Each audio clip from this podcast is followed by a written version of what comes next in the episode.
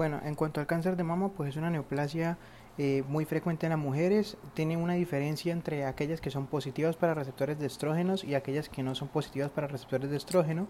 Dentro de los factores de riesgo, eh, pues está el género, 99% son en mujeres, 1% en hombres. La edad también, por lo general, sea en mujeres de 75 a 80 años. Es raro antes de los 25 años que se dé. Eh, si tiene una menarquia menor a los 12 años es factor protector. Si tuvo el primer hijo antes de los 20 años también es factor protector. Pero si son nulíparas o primigestantes mayores de 35 años es un factor de riesgo. Antecedentes familiares de cáncer de mama, lógicamente, pues van a tener eh, mayor probabilidad, una, una etnia eh, blanca ya que tiene mayor riesgo en ellas, una exposición previa a estrógenos eh, como suplencia hormonal posmenopáusica, si tuvo radiación, esos son factores de riesgo. Eh, un antecedente de sea de endometrio también es un factor de riesgo. el consumo de alcohol aumenta el riesgo, el consumo del café lo disminuye. Una lactancia prolongada es un factor protector y menopausia tardía también es un factor de riesgo. En cuanto a la etiología, pues es genética en el 12% de los casos. Lo más importante es la alteración en los genes BRCA1 y 2 y también P53. Por lo general, cuando se altera el BRCA1 van a ser cánceres no diferenciados, pero que no van a ser o no van a expresar receptores de estrógenos y los BRCA2 pues van a ser también no diferenciados, pero la mayoría son positivos para receptores hormonales o de estrógenos. La etiología va a ser, pues, eh, la etiología que es de causa no hereditaria o genética, pues va a obedecer sobre todo a causas hormonales, como aquellas mujeres posmenopáusicas em, o con factores de riesgo, pues ya mencionados, eh, presentados, y esos la mayoría de veces son positivos para receptores de estrógenos. ¿Cómo se clasifican el cáncer de mama? El, más del 95% son adenocarcinomas, pueden ser in situ o invasivo.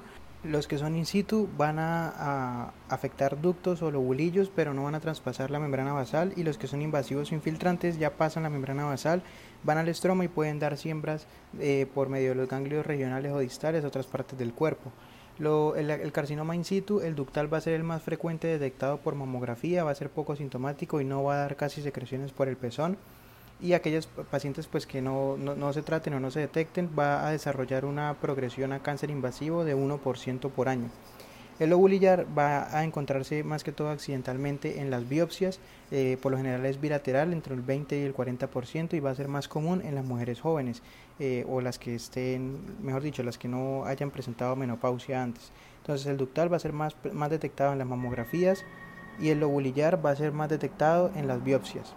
En cuanto al cáncer invasivo, se va a detectar por mamografía o por palpación de la masa. Cuando ya hay una masa palpable eh, y esta va a corresponder a un carcinoma invasivo, estos van a tener ya, ya van a tener siembras a los ganglios axilares en un 50%. Si eh, la masa es central, pues puede haber retracción del pezón y en la parte de imágenes la masa se va a ver como una pues masa radiodensa si se detecta nuevamente antes de que ya haya una masa palpable, pues la probabilidad del compromiso axilar va a disminuir a menos del 20% y en los invasivos pues va a ser más frecuente el carcinoma ductal, que también es llamado no especial, en un 79% y después el lobulillar en un 10% y luego vienen otras formas que son el tubular, el mucinoso, medular y el papilar. En cuanto a la clasificación eh, del cáncer de mama, en cuanto a la patología, pues va a tener cuatro grados. El 0 es un carcinoma que es in situ. El 4 es un carcinoma pues ya con metástasis. Y el 1 va a ser un carcinoma que es invasivo pero que no tiene metástasis. El 2 va a ser invasivo entre 2 a 5 centímetros con 1 o 3 ganglios positivos pero sin metástasis. Y el 3 ya va a ser todo cáncer pues que mida más de 5 centímetros con 1 o 3 ganglios positivos o cualquier eh, tamaño que tenga más de 4 ganglios positivos. Eh, y el que, el que tenga ya compromiso de la pared torácica sin importar el número de ganglios pero en ningún caso en los que son grado 3 debe haber metástasis. Cuando hay metástasis, pues ya es eh, grado 4 sí o sí.